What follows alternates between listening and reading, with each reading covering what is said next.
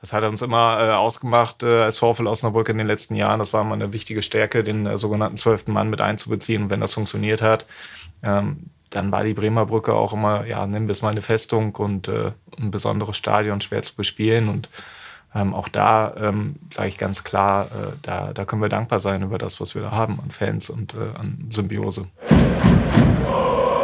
Brückengeflüster. Der VFL-Podcast der NOZ.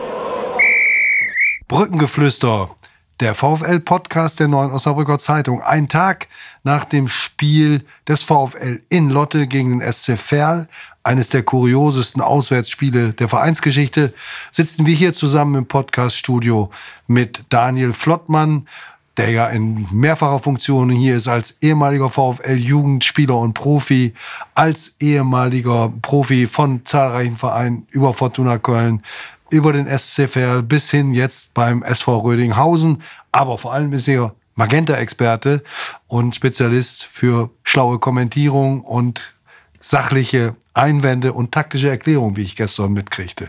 Mein Name ist Harald Pistorius. Mit mir ist Benjamin Krause am Mikrofon, der Kommentatoren, der Moderatoren und zweiter Gast neben Daniel Flottmann ist Werner Nordlohne, der Fanbeauftragte des VfL Osnabrück jetzt seit sechs Jahren. Ja, nicht ganz vier Jahre sind es jetzt. Vier Jahre. Und ähm, wir sprechen mit ihm und natürlich auch mit allen anderen vor allen Dingen über diese Atmosphäre dieses Spiels, die schweigenden Ultras in der ersten Halbzeit und der Support in der zweiten Halbzeit, was so gar nicht zu der Leistung des VfL passt. Ich war nicht im, Fer ich war nicht im Stadion gestern. Ich habe Spätdienst gemacht, das Spiel am Fernsehen gesehen. Benjamin, du warst da. Wie hast du dieses verrückte Auswärtsspiel empfunden? Ja, äh, Westfalentag im Lotte. Wir haben es auch so ein bisschen geschrieben. Das Verkehrschaos war, ähm, hat sich nahtlos fortgesetzt aus der Osnabrücker Innenstadt bei der Anfahrt dann eben in dieses Stadion, wo halt normalerweise nicht so viele Zuschauer hinfahren, wenn jetzt Regelbetrieb ist bei den Sportfreunden oder auch beim, beim SC. Ähm, wir wollen auch nicht unerwähnt lassen, Harald, dass du uns die Produktion auch ein bisschen gerettet hast gestern aufgrund äh, technischer Probleme. Deswegen äh, macht den Spätdienst nicht allzu klein. Der Laden wäre tatsächlich zusammengebrochen gestern. Äh, wir hatten ähnliches Chaos äh, bei uns gestern wie der VfL auf dem Feld aber wir haben es gut zu Ende gekriegt. Äh, insofern kann man da ein paar Parallelen sehen. Ähm, es hat Spaß gemacht, es war intensiv äh, und es war, ja, äh, vielleicht ein bisschen unverdient, aber gut. So kann man es vielleicht zusammenfassen. Ich weiß nicht, wir können die Analyse im Analyseball ja gleich weiterspielen, Daniel. Du hast äh, viel schon im Fernsehen erzählt, aber man kann, glaube ich, schon sagen, dass es eine der glücklichsten VfL-Siege in, äh, in dieser Saison bis jetzt war, oder? Ja, erstmal, ja, guten Abend auch von meiner Seite. Ähm, ja, danke, dass ich hier sein darf. Und ja, um den Bogen zu spannen zum Spiel. Ich durfte ja schon ein paar Spiele jetzt für Magenta dann auch begleiten. Und ähm, ja, das war vielleicht eines der glücklicheren Siege. Das stimmt. Ja, oder auch, als ich Daniel Schenning nach dem Spiel dann interviewen durfte und auch beglückwünscht habe zum äh, Sieg, hat er es zähneknirschend angenommen. Ähm, trotzdem habe ich gesehen, dass die drei Punkte halt äh, auf der Habenseite war und äh, unterm Strich ist das natürlich das Wichtigste. Hm. Was hattest du denn für einen Eindruck von ihm? Also ich hatte echt den Eindruck, dass er schon furchtbar erleichtert war. Da die Szene nach dem Abpfiff, haben wir vorhin auch noch mal drüber gesprochen, ist uns so ein bisschen im Gedächtnis geblieben. Der hat ja gar nicht reagiert. Der stand einfach erstmal nur so da, so, boah, krass, zum Glück ist es vorbei. Ja, ich glaube, da ist, äh, also in so, einem, in so einem Trainer geht da ganz, ganz viel vor. Ich kann mir vorstellen, dass diese vielen Großchancen gegen dem VfL, dass ihm das gar nicht geschmeckt hat. Ähm, ja, und natürlich äh, war das große Ziel zu gewinnen, gerade nach so einer Belastung ja am äh, Dienstag im DFB-Pokal gegen Freiburg, äh, das so viel Körner gekostet hat, dann äh, zu siegen, war die Hauptaufgabe und die ist gelungen. Werner, wie siehst du das? Hast du überhaupt bei deinen Aufgaben als Fanbeauftragter die Chance, ein Spiel so wie ein normaler Zuschauer zu beobachten und zu so einem äh, Urteil zu kommen? Ja, hallo auch jetzt mal von meiner Seite hier in die Runde und äh, auch danke, dass ich hier sein darf. Ähm, ja, mit meiner Position als Fanbeauftragter ist es natürlich schwierig, ein Spiel über 90 Minuten komplett zu verfolgen. Ne? Also da ist der Fokus schon auf anderen Aufgaben, aber natürlich kriegt man die eine oder andere Szenerie mit und äh, bekommt natürlich auch ganz viel direktes Feedback äh, von, von Fanseite. Und äh, ich glaube, das, was man zu gestern sagen kann, ist, dass äh, ja ein, ein Sieg war, den man mitnehmen muss, äh, wo man sagen kann, ja, den, das haben wir auf der Habenseite. Ähm, es gibt ja diese berühmten Spiele, äh, wo doch auch mal ein dreckiger Sieg her muss. Ähm, ich glaube, das, das wäre eine passende Überschrift in der Form. Und insofern, ähm, ich glaube, alle waren erleichtert, äh, als dann in der, weiß nicht, 96., 97. Spielminute äh, abgepfiffen wurde. äh, alle, das heißt in dem Fall äh, 5000 äh, Fans, davon 4000 gut aus Osnabrück. Äh, insofern äh, mehr, mehr als äh, vier Fünftel des Stadions waren dann äh, doch erleichtert beim Auswärtsspiel in Lotte. Es war eine ganz spezielle Atmosphäre. Lass uns vielleicht das am Anfang mal so ein bisschen äh, ähm, darüber sprechen. Das haben wir ja äh, dann alle so erlebt. Ich denke, auch im Fernsehen kam es äh, doch in Teilen gut rüber. Ähm, beim Hinfahren erstmal Völkerwanderung, viele mit dem Fahrrad unterwegs, ähm, aber auch viele so ein bisschen desorientiert aufgrund der halt, äh, ja, des nicht bekannten Heimstadions. Ich hatte auch nicht den Eindruck, dass es alle pünktlich ins Stadion geschafft haben bis zum, bis zum Anstoß. Und dann äh, eine seltsame Zweiteilung der, äh, oder vielleicht sogar Dreiteilung der VfL-Anhängerschaft, Werner. Wie äh, seid ihr denn damit in der Betreuung überhaupt umgegangen? Ihr seid ja dann bestimmt auch viel hin und her gelaufen. Definitiv. Also die äh, Voraussetzungen in Lotte sind auf jeden Fall speziell. Ähm, insbesondere, wenn man dann auch noch äh, eine Heimmannschaft hat, die auch auswärts spielt. Äh, insofern ja letztendlich drei Vereine, die ein Spiel organisieren äh, am Westfalentag, äh, der in, in Osnabrück auch immer besonders ist äh, und jeder, der dann äh, mit dem Auto durch die Stadt fahren muss, weiß, wie besonders dann das ist.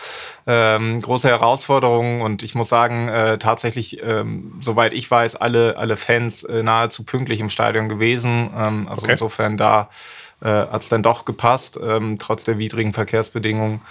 Und äh, ja, wir hatten, wir hatten ja letztendlich, äh, wenn man da so spricht, bis auf eine Tribüne äh, alles in, in lila-weißer Hand und äh, klar zwei Blöcke auf der Gegengrade, ähm, die dann äh, die sogenannten Fanblöcke, Stehplatzbereiche waren. Ja, gibt natürlich die besondere ähm, Bauvorkehrungen in, in Lotte nun mal so her, ne? ähm, dass die Trainerbänke jetzt ähm, umgesiedelt wurden von der eigentlichen Haupttribüne rüber auf die Gegengrade ähm, was dann halt auch dazu geführt hat, dass äh, der Mittelblock frei geblieben ist, ähm, ja, den, den man wirklich nur im äußersten Falle ähm, von noch mehr Zuschauerandrang aufgemacht hätte. Blöde Frage, waren eigentlich Lotter-Fans da? Waren auch vor Ort, äh, habe ich äh, ja, gehört. Ähm, selber habe ich sie nicht gesehen und äh, ja, vielleicht sind sie äh, in der Masse dann untergegangen. Mhm. Wobei es ja diesen einen Vorfall da gegeben haben muss mit den Ferler-Fans, weil die ja offensichtlich da standen, jetzt für dieses eine Spiel, wo die Lotter-Fans standen, dass es da mal kurz äh, eben Reibereien gab, um halt irgendwie hier die Vorherrschaft in dem Heimblock sozusagen. Ja, ich habe das beiläufig äh, quasi aus dem Augenwinkel mitbekommen, dass da irgendwie Disput gab und äh, im Nachgang hieß es dann genau, dass halt äh, Lotteraner-Fans und Ferler-Fans da sich wohl nicht grün waren in dem Fall und äh, ja, dann weiß ich auch nicht, ich äh, habe das mit einem äh, suffisanten Lächeln wahrgenommen, wie wahrscheinlich auch viele andere im Stadion und ist dann ja auch, glaube ich, ziemlich schnell aufgeklärt worden und äh, ja, insofern Haken dran. Im Mittelpunkt stand ja auch nochmal der Protest gegen die Montagsspiele. Ich habe nicht alles 100% gehört, aber Daniel, ich glaube, bei Magenta ist das Thema ausgespart worden. Ne? Ist das aus gutem Grund so? Eigentlich könnte man ja auch sagen, warum soll man nicht darüber auch reden? Ne? Ja, das stimmt. Das ist mir bei meiner ersten, bei meinem ersten Auftritt in Anführungsstrichen ist mir das, äh, habe ich da einfach zu was gesagt. Äh, ich wurde aber vorher nicht instruiert, äh, das ja nicht zu erwähnen oder äh, irgendwie unter den Tisch fallen zu lassen oder so ganz und gar nicht. Ich glaube auch, dass äh, sowieso das ganze Format, wenn ich das mal so äh, vergleiche, so wie das aufbereitet ist, ist das schon ähm, oder wenn ich da mit ehemaligen Weggefährten wie Wolfgang Schütte oder Joe Ennox oder so spreche, die sind schon, ähm, ja nicht neidisch, aber es ist schon was Besonderes, wenn das so aufgemacht ist. Das hätten wir uns früher auch gewünscht, wenn ich das so sagen darf. Magenta macht das, macht das, finde ich, sehr, sehr gut. Ja. Es ist mir auch ein bisschen ähm, lebendiger und bodenständiger, als das bei Sky ist. Ich will jetzt die Kollegen von Sky gar nicht bekritteln oder so. Jeder hat seinen eigenen Stil, jeder Sender, aber die berichten so, wie man aus der dritten Liga berichten muss. Und die nutzen es auch aus, dass die Nähe zu den Spielern und zu den Protagonisten einfach schneller herzustellen ist und dort auch mehr Typen sind, die eben nicht jede Woche fünfmal interviewt werden. Das merkt man auch. Ne? Ja, genau. Ich glaube, das ist auch das, also diese Nähe schaffen, das ist auf jeden Fall eins der Ziele. Aber das war noch mit diesen äh, Montagsspielen, ähm, ja, die Proteste äh, anzusprechen, beziehungsweise Gehör zu geben so. Ich glaube, dieser Austausch ist ganz, ganz wichtig. Aber da ist natürlich sicherlich noch Luft nach oben, ähm, auch in der Kommunikation untereinander. Aber ist ja auch nicht so schlecht, dass wir beide dann hier heute sitzen äh, und die Connection dann irgendwie nutzen können. Genau, wie siehst du das? Ja, Montagsspiele, ich glaube, ähm, wir, wir haben hier in Osnabrück schon ein Montagsspiel gehabt äh, mit entsprechender äh, Reichweite dann auch, was, was die klare Positionierung äh, sowohl vom Vereins als auch insbesondere von den Fans anbelangt. Und ich glaube, ähm, klar, wichtig ist ein Austausch immer äh, in jeglicher Form, ähm, auch da die äh, jeweiligen Parteien zu verstehen. Ähm, jetzt gestern ganz speziell ähm, etwas unglücklich, äh, auch von der Organisation, entsprechende Positionierung vor Spielbeginn der, der Interviewenden äh, vor dem, ja, sagen wir mal, dann äh, aktiven Block äh, der Osnabrücker äh, Fans zu positionieren habe ich auch äh, ehrlich nicht verstanden und äh, auch bei dem einen oder anderen äh, kamen viele Fragezeichen auf, äh, warum genau dort äh, sich positioniert wurde. Ähm, aber auch da äh, ja, ich glaube, es, es, ist einfach wichtig, da auch äh, zu differenzieren, ob es äh, jetzt um, um, irgendwie was Persönliches geht oder halt in, um die Sache. Und auch da kann man natürlich jetzt der eine oder andere sagen, naja, Montagsspiel in Lotte, das sind acht Kilometer für äh, die Osnabrücker und irgendwie knapp 50 äh, für die, für die Fährler, die sie jedes Mal fahren müssen. Aber es geht ja da tatsächlich um, ja um, um, mehr als ja. äh, um, um, dieses eine Spiel, genau. Und Montagsspiele sind ein Symbol für eine Entwicklung im Fußball, die ein, ein Teil der oder der große Teil der aktiven, der kritischen Fanszene äh, ablehnt. Ja, und um und einfach das, eine Veränderung äh, weg von der Basis von, von den Fans, die ja. halt die Spiele begleiten wollen. Ja. Und das ist etwas, äh, wo ich sage, dass, da, da sollten wir insbesondere ähm, jetzt auch mit Entwicklungen, was, was Corona anbelangt, etc., äh, jetzt im Nachgang uns wirklich Gedanken machen, äh, wie, wie wir diese Personen wieder einbeziehen und wie mhm. wir die Werte und, und die Fußballbasis wieder zurückholen, weil das, was richtig angesprochen worden ist, das Format äh, dritte Liga, auch mit der Medienberichterstattung ein bisschen näher dran sein, ein bisschen anders zu berichten, äh, vielleicht ein bisschen, ja, sagen wir mal, äh, diese, diese dritte Liga, die sie ja auch ausstrahlt, dieses, naja, wir spielen halt auch mal irgendwo auf einen etwas äh, schäbigeren Drittligastadion statt in der Hochglanzarena wie in München. Auf dem Dorf, das können wir ruhig mal sagen. Wir spielen auch. mal auf dem Dorf, genau, auch äh, wenn wir in Großausbach nicht mehr spielen. Ähm, genau, da da äh, passt dann halt irgendwie ähm, es nicht dazu, wenn man, wenn man sich dann probiert, äh, der Basis nicht zuzuwenden. Mhm. Nee, ich wollte das so gar nicht sagen. Ich will ja nicht der Pressesprecher von Magenta oder so, gar nicht, sondern ich versuche da wirklich nur äh, alle Seiten so ein bisschen ja. zu sehen und äh, ja, wie das so in die richtige Richtung gehen kann. Ne? Ich habe da auch, ähm, also ich kann da beide Seiten sicherlich verstehen und wollte eher zusammenführen. Ja, solange der. Diskurs auch möglich ist und die Proteste so sind, wie sie jetzt sind, ist dagegen, meine ich, allein schon im Rahmen der Meinungsfreiheit, die wir ja haben, Gott sei Dank, nichts zu sagen. Und äh, nochmal, das ändert auch wieder nichts an der Haltung, äh, wie Magenta das macht. Die Beurteilung ist 1a und äh, wenn, wenn du mal an deine aktive Karriere denkst, in den Anfängen, da war das ja ein äh, vierblättriges Kleeblatt, das man finden musste, bevor das Fernsehen mal kam. Genau. Ja, auch, äh, genau. Also auch, äh, das, das sucht ja wirklich seinesgleichen. Und dann, äh, ja, ver versuche ich das ja auch, wenn ich jetzt nur auf mich das beziehe, das möglichst für den Zuschauer am Fernsehgerät dann zum Beispiel äh, so nah zu bringen aus Spielersicht, aus verantwortlichen Sicht, auch aus Fansicht. Deswegen ist auch gut, dass wir hier sitzen. Und ähm, nee, deswegen, also ich, da geben sich alle sehr viel Mühe und äh, wissen aber auch, dass da noch viel Luft nach oben ist und sind, wir arbeiten dran. Zumal ja dieser Montagstermin ja nicht bewusst gemacht worden ist, nur um den Fans jetzt eins reinzuwirken, sondern das ist ja ausgesucht worden, weil man sich genau über diese Leute Gedanken gemacht hat. So Montagabend ist nichts. Wer hat Bock, Fußball zu gucken? Ähm, dann machen wir da halt jetzt mal das Spiel in der zweiten Liga ja über Jahrzehnte sogar, glaube ich. Ne? Zwei Jahrzehnte knapp irgendwie gewesen, abgeschafft worden jetzt. Jetzt gibt es halt die Diskussion in der dritten Liga. Also aus der Perspektive des äh, nicht alles Fahrers und vor allem Fernsehzuschauers kann man dann schon auch Argumente finden, warum man halt äh, Montagabend spielt. Ähm, das einfach nur um die Perspektiven halt jetzt äh, insgesamt äh, abzurunden. Ich hätte eine Frage noch zur Stimmung, bevor wir vielleicht zum Sportlichen kommen. Benny, du hast ich ganz, auch noch eine. ganz interessant beschrieben, wie ähm, die Stimmung unterschiedlich war in der ersten und in der zweiten Halbzeit. Vielleicht kannst du das nochmal ausführen, was du da gestern empfunden hast, was du bei uns heute im Bericht ja auch schon angedeutet hast. Ja, also ich habe äh, in der ersten Halbzeit gab es auf jeden Fall gar keinen organisierten Support äh, der Ultras. Ähm, dafür gab es dadurch, dass das Spiel in der ersten Halbzeit ja komplett hin und her, also das war der komplette offene Schlagabtausch im Vergleich zur zweiten Halbzeit, wo dann wer Ferl, ich krieg's immer noch nicht raus, Ferl klar besser war. Ähm, ja, hat dieses Spiel eine eigene Atmosphäre erzeugt, was echt auch cool war, ne? Weil ähm, ständig Strafraumszenen, dadurch ständig aufbrausende Stimmung, mal auf der einen Seite, mal auf der anderen Seite. Also rein spielgetriebene Atmosphäre. Ähm, in der zweiten Halbzeit kam dann die Kurve, kam aber auch nicht so richtig. Und da wollte ich jetzt auch gerade mal Werner fragen, woran glaubst du denn, dass das lag? Lag das daran, dass die äh, auseinanderstanden? Also es war ja eine bisschen kuriose Situation. Drei Tribünen auf der Gegengerade, links VfLer, rechts VfLer, in der Mitte Daniel Du mit dem Kommentar Kommentator alleine in dem ganzen Blog. Ähm, und dann haben auch die Wechselgesänge nicht so richtig funktioniert, oder? Ja, ich glaube, man kann festhalten, wir, wir sprechen bei 90 Minuten von keinem organisierten Support der, der äh, aktiven Fanszene. Ne? Also das, was wir halt kennen, was wir vielleicht auch alle am Dienstagabend hier beim Pokal wahrgenommen haben, ähm, das war ja gar nicht gegeben in der Form. Da hat man halt äh, sich darauf verständigt, dass man situativ, äh, je nach Spielverlauf, nach Szenerie äh, entsprechend supportet. Äh, zwischendurch wurde ja auch was angestimmt, sowohl von den aktiven Fans, aber auch von anderen Bereichen. Und natürlich ähm, drei Blöcke äh, getrennt voneinander ähm, macht es natürlich enorm schwierig, äh, sagen wir mal, eine, eine, Kulisse zu erzeugen und sich abzustimmen. Aber wie gesagt, ähm, aktiver Support, so wie wir es äh, in der Vergangenheit können, war über 90 Minuten nicht der Fall. Und natürlich nochmal ein Unterschied, wegen zwei auch komplett unterschiedlicher Halbzeiten. Aber ja, insofern ähm, besondere Stimmung, ja. Mir ist der Dienstag lieber. Mhm.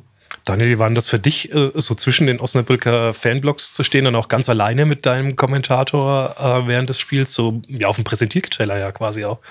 Ganz so habe ich das nicht empfunden, aber ich weiß, was du meinst. Ja, und das ist, diese Wechselgesänge und so, das habe ich auch wohl wahrgenommen. Äh, aber wer bei so vielen Szenen, so viel Torraum-Szenen dann, äh, also wen es dann wirklich dann zurückhält mit den, mit den Stimmungen und so, dem ist auch nicht mehr zu helfen. Also ich war mir schon, äh, also das Spiel hat seinen Anteil daran, dass dann doch schon Stimmung da war. Ähm, ja, sowohl äh, in der Offensive als auch in der Defensive waren so viele Szenen, äh, wo man mitfiebern musste. Äh, das hat sich dann auch in der Lautstärke dann deutlich gemacht, klar. Mhm. Ja. Ja, dann lass doch den Bogen zum Sportlichen äh, schlagen. Du hast so nach, äh, Daniel, nach so 20, 30 Minuten, meine ich, gesagt im Live-Kommentar, stand es 2-0, ähm, kann dann noch ein bisschen später gewesen sein. Hast du aber gesagt, ja, aber es ist noch nicht durch, weil stabil ist das nicht, äh, was die Osnabrücker da machen. Ja, ich, ähm, also jetzt mal um den Platz angesprochen. Wir waren ja auch genau hinter den beiden Trainerbänken und äh, da war ganz schön was los. Da waren beide nicht unbedingt damit zufrieden. Also ich stelle mir dann schon so vor, dass ein Trainer, der, der sich ja sehr gut vorbereitet mit seinem Team drum, dann schon auch ein Stück weit so ein Spiel genießen kann, wenn es in die richtige Richtung geht. Und bei nach 2-0, nach 20, 30 Minuten oder so, würde ich immer sagen, geht es zumindest in die richtige Richtung. Aber von dieser Ruhe und vom Spiel genießen oder so habe ich da gar nichts gesehen. Äh, beide Trainer waren da in Action und haben dann ähm, ja, versucht, aufs Spiel einzuwirken, äh, weil das ja auch keiner äh, Spitzenmannschaft dann, also wirklich, um am Ende oben zu sein. Also ich habe vorhin schon mal so ein bisschen zwischen den Zeilen gehört, wenn man so ein Spiel gewinnt, dann, dann äh, geht es ja schon eigentlich weiter, dann steigt man auf wenn ich das richtig verstanden habe. Und ähm, das glaube ich auch, dass das so ist. Aber wenn man so viele Torchancen gegen sich äh, hat, dann, dann, dann fehlt da noch ein, ein, Stück, weil diese Balance zwischen Offensive, Offensive und Defensive, die muss schon gegeben sein und das konnte den Trainer natürlich dann beiden nicht gefallen. Also um da mal im Breit zu grätschen, äh, vom Aufstieg habe ich ganz bestimmt nicht gesprochen, aber dann hat man auf jeden Fall äh, die Chance, oben dabei zu bleiben. Ja? Und äh, genau das sind ja diese Spiele in der dritten Liga, die du gewinnen musst, um oben dabei zu bleiben, weil die ist so eng, das sieht man ja auch an der Tabelle wieder und auch aus den vergangenen Jahren. Ähm, da musst du halt auch einfach mal, um, um oben mitzuspielen, genau solche Dinge gewinnen. Und wir haben dieses Jahr leider oft genug gut gespielt und äh, ja, zu Hause eins mal verloren. Ich weiß nicht, drei Partien, die gefühlt dabei waren jetzt und äh, insofern. Ja, so viele Punkte sind dem VfL in dieser Saison nicht glücklich in den Schoß gefallen. Dazu das Pokal aus, was meiner Meinung nach auch von der Leistung her nicht verdient war. Da hätten sie es verdient, hatte der VfL es verdient, weiterzukommen. Also das glaube ich schon, dass, dass da eine Ausnahme war.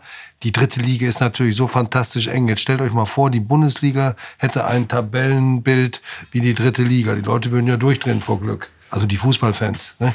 Das wünscht man sich ja eigentlich in jeder Liga. Und da ist die dritte Liga seit Jahren den beiden anderen DFL-Ligen voraus, was die Spannung und die äh, Überraschung angeht. Ich würde ganz gerne mal was Fachliches fragen an Daniel.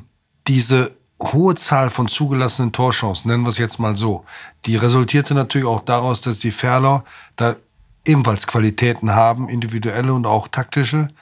Aber inwieweit hat es zu tun mit der offensiven, mutigen Grundausrichtung dieser Vollgas-Fußballmarke Paderborn, so ein bisschen, den Daniel Scherning ja von seiner Mannschaft verlangt, dieses über weite Strecken des Spiels frühe Pressen. Es wird auch jetzt schon dosiert, klar. Wie weit hängt das zusammen? Ist es automatisch so, deiner Meinung nach, dass eine solche Spielweise zu Anfälligkeiten in der Defensive führt? Czerny selbst hat es ja gestern in Frage gestellt. Ach so, ja, ich würde mich da ihm anschließen, weil wenn, äh, da bin ich grundsätzlich auch bei ihm, wenn ich sage, Angriff ist die beste Verteidigung. Ähm, um, also in dem modernen Fußball von heute glaube ich, dass man sich ähm, ganz genau überlegt, wo man den Ball erobern möchte und dass das dann möglichst nah am gegnerischen Tor ist, damit der Weg möglichst kurz ist, um ein Tor zu machen. Wenn das aber dann vorbelastet durch zum Beispiel das Spiel am Dienstag im DFB-Pokal äh, nicht mit der körperlichen und geistigen Frische ist, oder umzusetzen ist, man immer ein bisschen zu spät kommt, ist das ein hohes Risiko. Und äh, die Fehler Daniel Schenner hat ja im Vorfeld auch gesagt, von wegen, äh, der Platz ist schlecht, haben aber trotzdem einen fußballerischen Weg gesucht, ähm, haben sich da mutig durchgespielt, was natürlich auch von ihrer Seite ein hohes Risiko war. Ähm, es ist ja aber gelungen, weil der VfL meiner Meinung nach immer ein bisschen zu spät kam, immer ähm, ja, ein paar Prozente gefehlt haben. Und so konnten dann immer wieder das Mittelfeld sehr schnell überbrückt werden, immer wieder äh, Torchancen äh, erspielt wo, äh, werden. Ja, und dann, dann würde ich aber grundsätzlich sagen, dass der Ansatz sehr attraktiv ist, sehr modern. Ähm, und wenn man jetzt so Trainer-Interviews hört, ist sowieso immer davon gesprochen, äh, vorverteidigen, aktiv verteidigen, die aktive Mannschaft sein, ähm, mutig spielen. Und äh, das zeigt der VfL ja alles.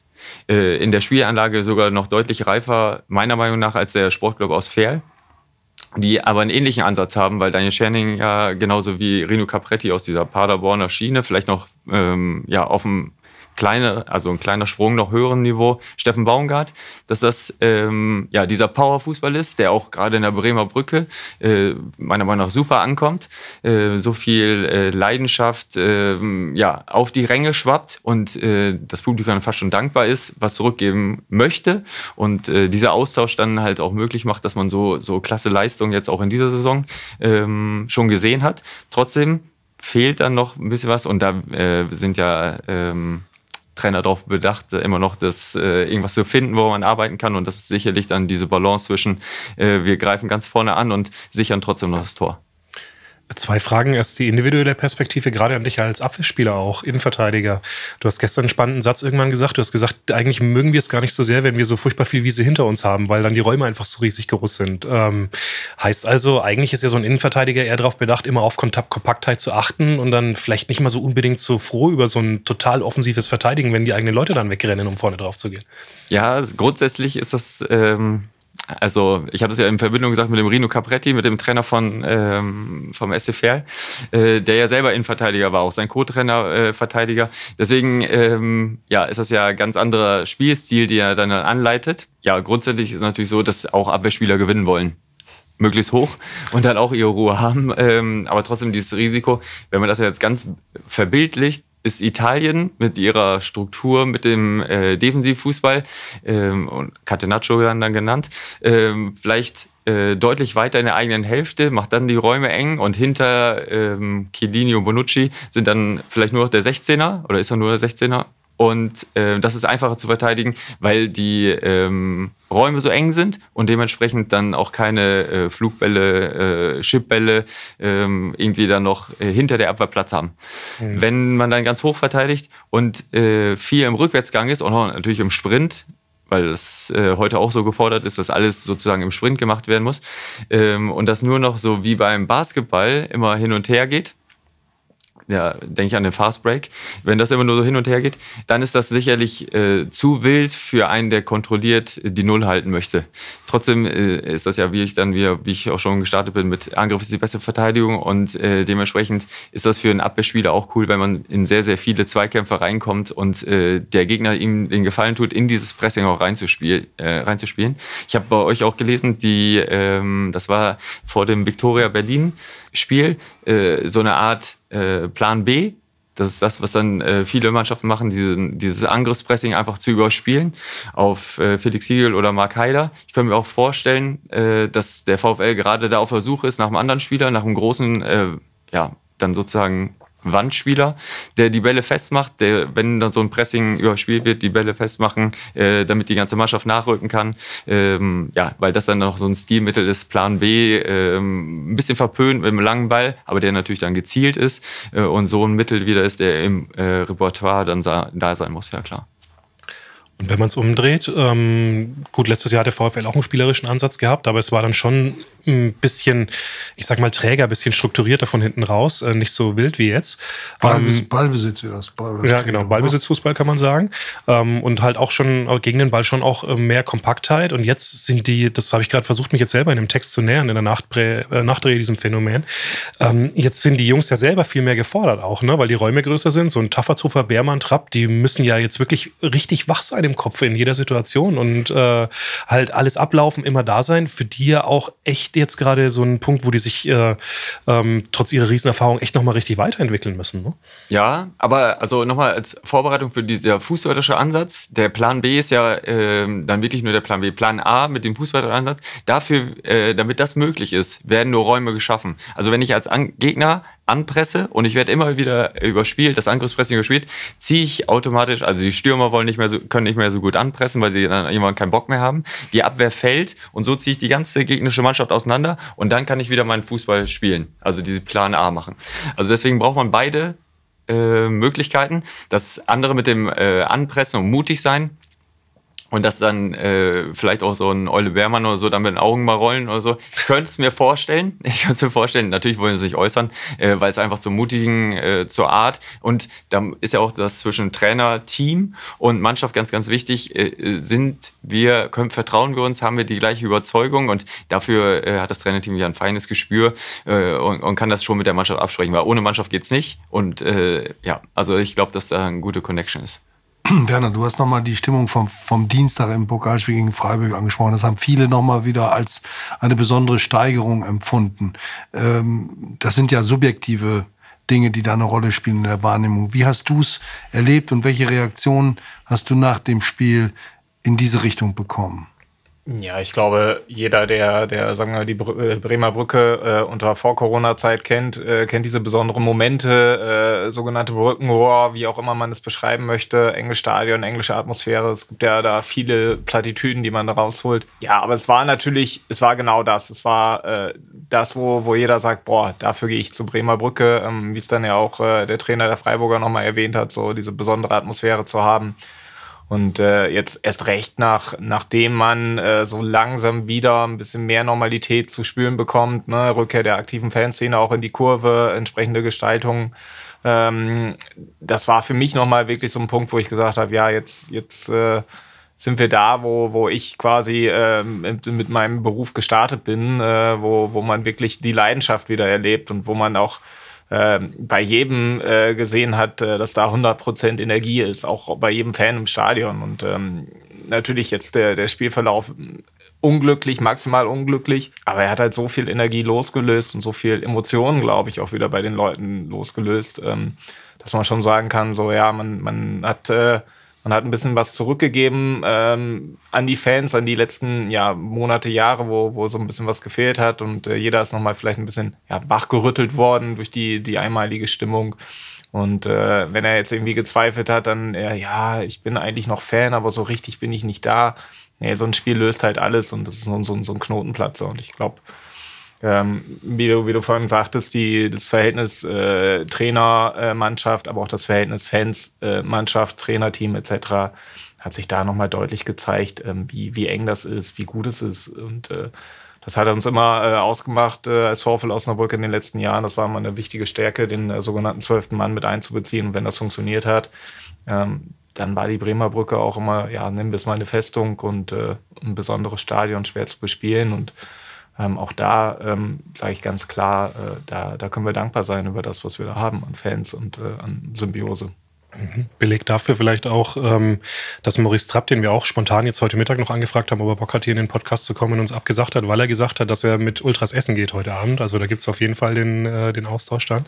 Wie ähm, viele äh, Prozentsatz ist schwierig, äh, Werner, das weiß ich, aber ähm, oder anders gefragt, kann man denn in Osnabrück, ich habe zumindest diesen Eindruck, sagen, ähm, dass schon relativ viele aus der Vor-Corona-Zeit mittlerweile auch wieder da sind, weil es gibt ja schon Vereine, wenn ich jetzt in diese DFB-Pokalwoche gucke, was so in Hoffenheim Hoffenheim nicht los war oder auch in Wolfsburg nicht los ist, äh, dass solche Vereine es vielleicht schwieriger, schwerer haben, ihr, ja, wenn man es ganz platt sagt, Eventpublikum äh, wiederzuholen momentan in die Stadien. Schwer zu sagen, aber klar, ähm, ich glaube, der VfL hat eine große Fanbasis, die, die regelmäßig da ist. Ne? Ähm, auch zu, zu schlechtesten Drittliga-Zeiten äh, waren immer 6, 7, 8.000 Leute da. So, die, diese Leute holst du halt auch schnell ab, äh, insbesondere durch solchen Fußball, den wir, den wir dieses Jahr spielen. Und die sind schnell wieder da. Dazu haben wir natürlich auch, glaube ich, gute Kommunikation betrieben in den letzten Wochen und Monaten. Also nicht nur was die Mannschaft anbelangt, ich glaube, was den ganzen Verein anbelangt, äh, sind wir da wirklich gerade ähm, gut aufgestellt und auf einem guten Weg. Ähm, insofern, ja, die bindet man schneller und ähm, auch hier, äh, man hat natürlich auch immer noch Leute, die noch nicht ins Stadion gehen, die noch unsicher sind. Aber ähm, wir, wir haben da, glaube ich, schon einen direkteren, kürzeren Draht als äh, vielleicht dann größere Vereine, die nicht so viel, nennen wir es jetzt mal Tradition haben, ähm, die vielleicht aber auch einfach nicht diesen Rückhalt haben in der Stadt, äh, in der Region. Ähm, der VfL Osnabrück war ja immer ein Verein der Region. Ne? Also das ist jetzt nicht so, dass äh, man äh, sagt, ich äh, komme aus Berlin und werde jetzt unbedingt äh, VfL-Fan, weil der irgendwie sexy ist, sondern äh, nee, da, da hat man schon hier gerade besonderen Bezug zu und äh, ja, da, da zehren wir natürlich von und ja, ich glaube, jeder möchte Teil dieser ja, aktuell erfolgreichen Szenerie sein. Lass uns das vielleicht mal zum Anlass nehmen, zu fragen, was sind eure wichtigsten Projekte für die nächsten Monate? Äh, du hast Verstärkung bekommen durch Josh Weichert. Die Fanarbeit oder das, was, äh, oder die sagen wir, Fanarbeit hört sich so an, als müsste da jemand therapiert werden. Also die, die Kommunikation, äh, das Gemeinschaftsgefühl mit den Fans wird ja gepflegt und äh, Basis ist das äh, Fanprojekt, an dem die Stadt, die Diakonie, der Landkreis und der Verein ja beteiligt sind und dann eben der, die Fanbeauftragten. Ähm, was, was, wenn du so mal so ein Grundsatzthema dir aussuchen könntest, was, was ganz dringend angepackt werden müsste, was würdest du da nennen? Was heißt ein Grundsatzthema, was ganz dringend angepackt werden müsste? Das, was, was immer wichtig ist, ist Kommunikation, miteinander reden und immer im Austausch bleiben. Und äh, der ist jetzt gut angelaufen, das müssen wir halten. Und äh, da wird es auch Rückschläge geben, wie in, sagen wir mal, jeder Beziehung, die man so hat. Und da heißt es dann nicht irgendwie einen Abbruch äh, zu gestalten, sondern einfach zu sagen, okay, wir, wir müssen weiter miteinander sprechen über jegliche äh, kleinen Dinge, ähm, auch wenn es mal irgendwie unangenehm ist und die Situation mal schwierig ist. Ich glaube, ähm, diese Basis zu verfestigen und dann äh, vielleicht auch noch mal ein bisschen breiter aufzustellen, mehr Leute mit einzubeziehen, ähm, sei es das Thema Fanclubs noch mal wieder im Verein zu beleben, das sind so die nächsten Schritte. Aber ich glaube, ähm, wenn wir das Niveau aktuell halten und so weiter ähm, intensivieren, wie es in den letzten Wochen und Monaten der Fall war, dann ähm, kann, können wir als äh, VfL Osnabrück da schon, schon mächtig stolz drauf sein. Und äh, ja, da gilt es natürlich auch äh, für, für alle Seiten einfach zu sagen, eben, wir, wir sprechen im Sinne der Sache und äh, stellen vielleicht hier und da auch mal eine persönliche Eitelkeit zurück. Ähm, genau, aber das jetzt was akut unter den Nägeln drängt, nein. Mhm. Ähm, das, das kommt meistens immer dann zu tragen, wenn es mal nicht so läuft. Dann äh, merkt man, wo es dann vielleicht auch mal gebrannt hat. Mhm. Wollen wir mal einen Blick nach Rödinghausen werfen? Das liegt genau. ja nun nicht weit. Ähm, ein schmuckes Stadion, ein guter Kader, der auch immer versucht, attraktiven Fußball zu spielen, schon unter Enrico Maaßen, der jetzt beim BVB die U23 ja recht erfolgreich trainiert. Ähm, Daniel, was, was fehlt und wie würde eine Mannschaft wie Rödinghausen von einer Kulisse wie in Osnabrück funktionieren? Wäre das dann nochmal so ein Push für alle?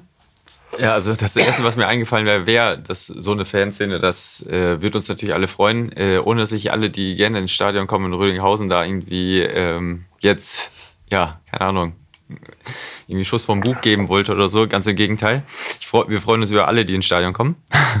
Naja, also, sowas wächst ist, ja auch. Ja, ne? ist auch jede Menge Platz. Also von daher ist alles in Ordnung. Genau.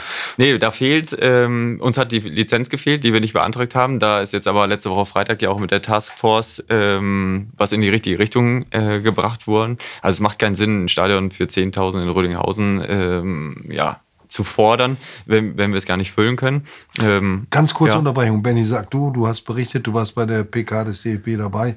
Was meint Daniel Flottmann jetzt genau mit diesen Veränderung ganz schnell. Ja, das ist ja auch was, was die Ferler jetzt äh, gut finden und versuchen, äh, ist die Maximalkapazität im äh, nächsten Jahr in der dritten Liga ist halt herabgesetzt worden auf 5000 Zuschauer. Es müssen weiter 1000 Gästetickets vorgehalten werden. Deswegen ändert sich für VfL-Fans die Auswärtsreisen in der, in der Hinsicht nichts.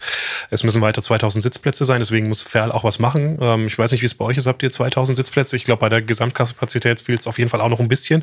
Aber es ist zumindest äh, jetzt äh, so nah dran, dass man mal überlegen könnte, das zu machen im Vergleich zu vorher, wo, wie du ja gerade gesagt hast, 10.000 äh, Zuschauer da irgendwie Hacker Wien Stadion auf die Wiese, das ist ja utopisch. Genau. Ja, einfach, äh, ja, das war schon fast ein bisschen bockig, hätte ich was gesagt, von, äh, von unserem Verein. Ähm, ja, so mit, mit der Haltung mit uns nicht. Und äh, da haben wir jetzt recht bekommen. Äh, vielleicht zwei Jahre zu spät, aber ähm, ja, besser später als nie hätte ich mich fast hinreißen lassen. Aber ja. gab es nicht sogar mal Pläne, ein ganz neues Stadion dort zu bauen? Genau, aber ähm, ja, ich glaube auch nicht, dass die Pläne, also die Pläne sind noch in der Schublade. Ich glaube, dass die Mannschaft auch in den letzten Jahren mit, ähm, mit Erfolg in Vorleistungen getreten ist. Und wir haben ja auch ein paar äh, nach Osnabrück gelassen hier. Äh, mehr oder weniger freiwillig. Keine äh, schlechten. Nee, genau. Doch. Haben wir noch nicht gezeigt, was sie, äh, nicht alles gezeigt, was sie können, sagen wir mal so. Genau. Und ähm, nee, was fehlt? Also ich durfte ja unter Enrico Maaßen da äh, spielen zwei Jahre und äh, würde mich auch als Maaßen Jünger so ein bisschen ähm, bezeichnen. Ich habe da sehr, sehr viel gelernt, äh, bestehe heute noch in Kontakt und lerne weiter. Äh, macht großen Spaß, da mit ihm äh, mich über Fußball auszutauschen und ähm, ja, ich verfolge seinen Weg und ich glaube, der ist jetzt auch noch nicht zu Ende. Ganz kurz nochmal für alle, die es vielleicht nicht so genau wissen, war Coach vom SV Drochtersen Assel, eine Pokalsensationsmannschaft, die auch den VfL damals rausgesch rausgeschmissen hat, in dem denkwürdigen Elfmeterschießen. Ne? Genau, hat Philipp Kühner eingehalten. Ja. ja. der nicht unhaltbar war, sagen wir mal so. ja, ich möchte keine alten Wunden aufmachen. Genau. Nee, aber ähm, ja, genau, da haben wir mit ihm ja auch äh, vor allen Dingen äh, Schlagzeilen gemacht, weil wir ja auch im DFB-Pokal ein bisschen was zeigen durften gegen Dresden und gegen die Bayern. Genau, und äh, ich glaube, was uns fehlt, äh, wir sind jetzt äh, auch durch so eine Meldung, ist wieder so eine, so eine Euphorie da und äh, den Rückenwind nehmen wir gerne mit. Mhm. Ich hatte mal einen Jugendtorhüter, der hat so einen, wie Philipp Kühn da damals gehalten hat, mit der Brust angenommen und dann Volley weggedroschen. Das ist aber, aber nur nebenbei einfach. Das war auch eine ganz witzige Reaktion vom Torwart damals gewesen. Ähm, Wir sollten jetzt nicht alte Wunden aufreißen. Jetzt, das ist ich habe es gemacht, ich weiß. Ich, ich, ich, ich, entschuldige mich in aller Form, in aller Form dafür. Gute Genesung auch, äh, auch nach Kiel in, in der aktuellen Situation. Ähm, 3-0 in Lotte gewonnen, äh, am, äh, gegen Lotte gewonnen, äh, nicht in Lotte, äh, hätte den Platz erklärt, aber es war bei euch zu Hause. Ähm, läuft jetzt äh, wieder ganz gut bei euch in der aktuellen Runde, um mal aktuell so ein bisschen äh, einen Einblick zu geben, wie ihr gerade steht. Ähm, gesichertes Mittelfeld, was ich so auf dem Zettel habe. Ja, genau. Aber das ist uns grundsätzlich zu wenig. Wir haben den Start ein bisschen ähm, verschlafen, haben dann ja auch den Trainer wechseln müssen. Und ähm, ich habe letztens das war vor dem Wochenende eine Rump-Tabelle. Carsten Rump ist ja unser neuer Trainer gesehen und da waren wir Erster. Das hat sich jetzt durch den 3-0-Erfolg am Wochenende sicherlich nicht verschlechtert und ja, grundsätzlich glaube ich, dass wir dann wieder auf dem richtigen Weg sind. Ich habe die Ostwestfalen auch so kennengelernt, ähm, ja, dass wir sage ich jetzt mal wir, ich bin ja aus der Brücke, aber trotzdem, ähm, ja, nicht so viel äh, quatschen und mehr machen. Und da sind wir jetzt wieder hingekommen und arbeiten und äh, dementsprechend ist das jetzt nicht glücklich, sondern ich glaube, das ist einfach ähm, ja, der Erfolg durch Arbeit. Du hast, ich lese mal kurz die Station vor, VfL Osnabrück, klar groß geworden, dann äh, SC Verl, deswegen auch äh, der perfekte Experte jetzt fürs Spiel äh, äh, gestern. Rot-Weiß Aalen, Wuppertaler SV, Fortuna Köln und jetzt eben äh, Rödinghausen, die erfolgreiche Zeit mitgemacht mit der Meisterschaft.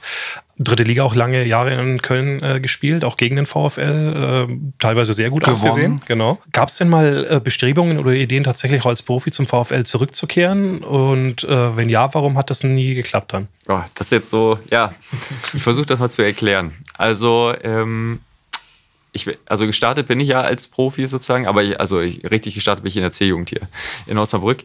Äh, heißt ja jetzt U15, aber ich glaube, es ist klar, was ich meine. Dann ähm, durfte ich ja hier fünf Jahre bei den äh, Senioren dann im Herrenfußball spielen.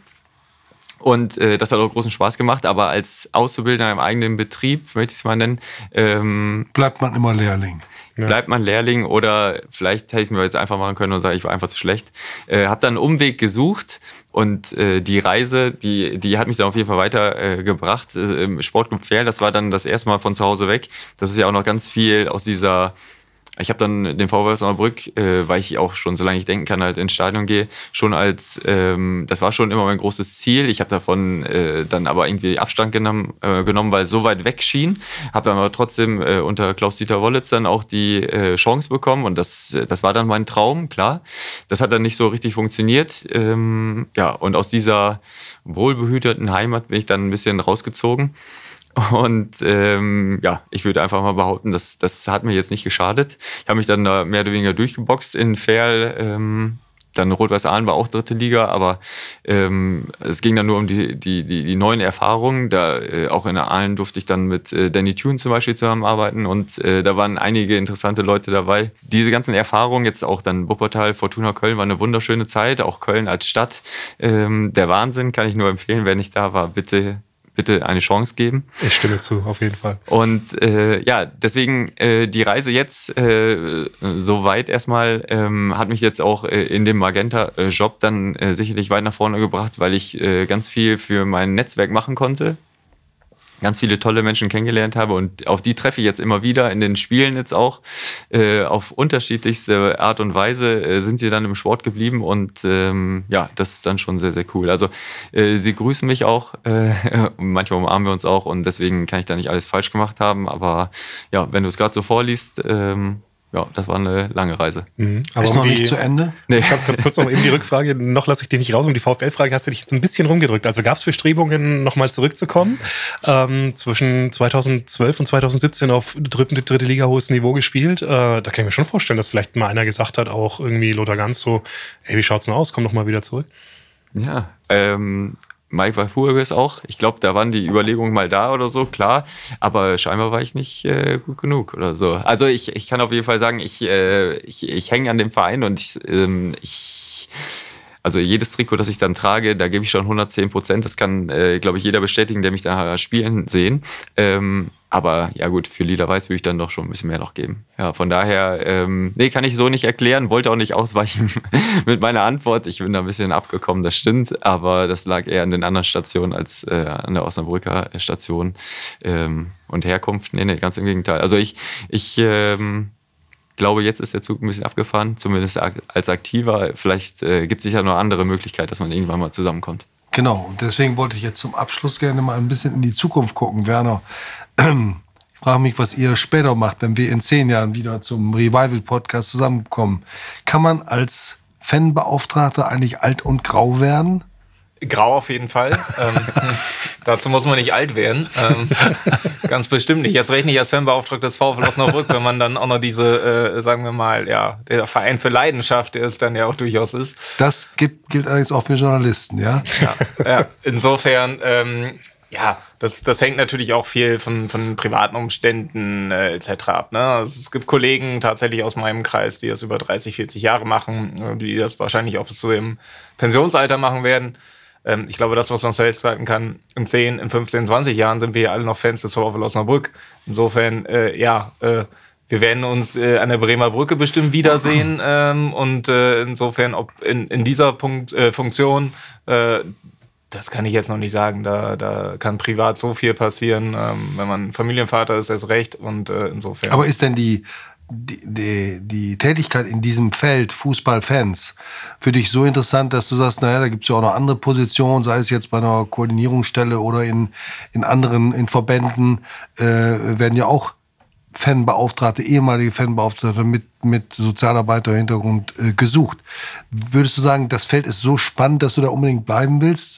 Das Feld ist auf jeden Fall so spannend, dass man äh, jeden Tag Abwechslung hat. Ne? Also mhm. es, man kann jetzt nicht sagen, eine Saison gleich der anderen. Ähm, das definitiv nicht. Und auch äh, alle Menschen, mit denen man zu tun hat, sind natürlich komplett unterschiedlicher Couleur und äh, entsprechend ja absolut spannend. Äh, auch ganz viel Entwicklungspotenzial hier auch noch in Osnabrück, was, was die Strukturen äh, anbelangt, auch ähm, ja, was dann die Vernetzung anbelangt. Also Fanarbeit ist ja noch relativ jung, insofern kann man da auch noch sehr viel mitgestalten, auch parallel mitgestalten, äh, sei es jetzt über die Verbände, sei es über äh, Netzwerke innerhalb der Fanarbeit. Äh, insofern, ja, Potenzial ist da vorhanden und äh, so oder so, äh, dem VfL bleibe ich immer erhalten, äh, mindestens als Fan. Und bei Daniel weiß ich jetzt überhaupt nicht, wenn du in zehn Jahren aufhörst als aktiver Fußballer, dann wirst du Trainer, oder wirst du Fernsehkommentator oder Rentner, weil du so viel verdient hast? Oder was ganz anderes? Wie, jetzt mal ernsthaft, irgendwann kommt ja der Tag. Du hast ja, ganze, du hast ja eine ganze große Wiese vor dir. Ja, doch. Ja, hoffentlich eine grüne Wiese auch. ähm, ja, nee, also dieses ähm, aktive Fußballding, das versuche ich ja möglichst weit äh, rauszuziehen, rauszudehnen. Das hört sich ein bisschen schlimm an. Nee, ich äh, tue da äh, jeden Tag alles für, dass das so klappt, dass ich da weiter das machen kann, was ich einfach liebe. Das stimmt. Äh, irgendwann wird aber der Tag kommen, wo es leider nicht mehr so geht, wo ich mit den Jungs dann nicht mehr mithalten kann. Vielleicht wird mir das auch alles ein bisschen zu viel, dann in so einer Fußballkabine mit nur äh, 20-Jährigen. Das kann auch sein. Der Tag ist aber noch nicht gekommen. Ähm, nee, aber sonst in meinem Kopf macht das schon sehr, sehr viel Sinn, dass ich die ganzen Erfahrungen äh, als Aktiver nutzen könnte. Dann die andere Seite vom Mikro jetzt sozusagen auch, äh, um dann wahrscheinlich, äh, ja, also da muss ich dann, glaube ich, wirklich äh, Enrico Maaßen äh, zitieren, den ich auch danach gefragt habe und er hat dann einfach gesagt, auf meine Frage hin, ob ich nicht irgendwann mal was Vernünftiges machen sollte, äh, Vernünftiges in Anführungsstrichen, äh, er hat immer daran geglaubt, dass irgendwie ein Platz im Fußball für ihn äh, frei ist, beziehungsweise er einen findet. Und daran kann ich mich eigentlich äh, nur anschließen. Ich äh, denke, dass äh, mein Papa ist ja Trainer, mein Bruder auch, äh, dass ich da vielleicht auch nicht komplett ungeeignet bin und äh, würde das gerne ausprobieren. Jetzt probiere ich gerade noch, äh, also ich bin aktiver Spieler, das möchte ich noch festhalten. Ich, ich muss trainieren. Das haben wir ja auch nicht verschwiegen. Nee, nee, nee, aber manchmal wird mir das vorgeworfen, dass ich auch noch, dass ich mir Gedanken woanders wäre vielleicht werfe ich mir vielleicht auch selber nur vor. Aber gut, nee, also ich glaube, in meinem Kopf macht das schon sehr viel Sinn, dass ich äh, alles äh, aufsauge, ausprobiere und äh, in der glücklichen und dankbaren Situation bin, dass ich dann wirklich machen kann, was ich gerne mache. Heiko Flottmann, dein Vater hat beim VfL die Jugendarbeit in professionelle, moderne Strukturen gebracht, als das noch äh, vielerorts kein Gedanke war. Er war Cheftrainer, er war äh, Vizepräsident, er war Nachwuchskoordinator, hat die U23 trainiert, jetzt ist er bei Werder Bremen und hat da, glaube ich, seinen Traumjob gefunden als Kaderplaner für die jüngeren äh, Mannschaften, ne? U17, glaube ich, ist richtig? Ja, jetzt muss ich natürlich einspringen, da, damit das vernünftig ist. Äh, nur Kaderplaner wäre zu wenig. Leiterleistungszentrum und dann mit speziell U16, gut. U17. Heiko, ja, genau. mir nachsehen, das ist jetzt nicht ganz genau. Gut, dass du sagst, dein Bruder Yannick ist äh, Trainer hier in der Region. Genau, ja, in, beim SSC Heide. Da ist, äh, sind auch recht erfolgreich, am Wochenende auch gewonnen gegen Tabellenletzten 4-3. war spannender, ich war da, war spannender, ähm, als ich wahrscheinlich im Vorfeld gedacht habe. Gut, das wollte ich zum Schluss nochmal den Bogen spannen zu dieser Familie. Und das ist versprochen, du hast bist ja der erste Gast im Podcast, der sich auf sehr charmante Weise dafür beworben hat. Wir haben dich dann gleich direkt versucht, beim letzten Mal einzuladen. Da konntest du nicht.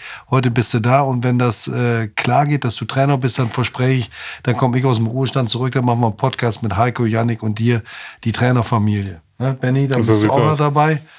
Ja, vielleicht gemacht.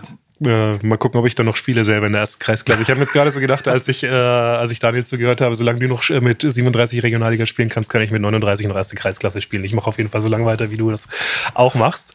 Ähm, sind wir am Ende jetzt nach dem Quatsch? Du kannst jetzt das Schlusswort sprechen.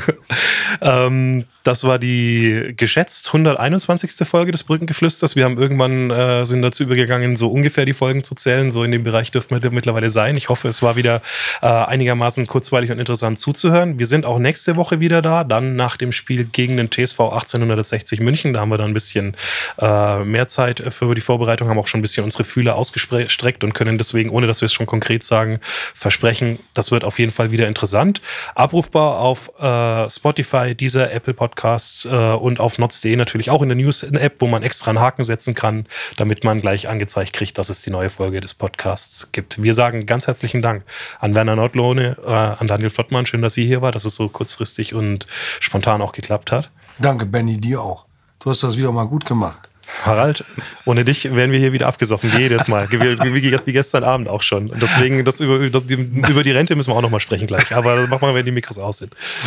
Okay, Macht's gut. Ihr dürft auch noch mal Tschüss sagen. Ja, genau. Dankeschön und äh, hat Spaß gemacht und ciao. Ja, vielen Dank und äh, wir sehen uns alle Samstag. So sieht's aus. Ciao, ciao. Ciao.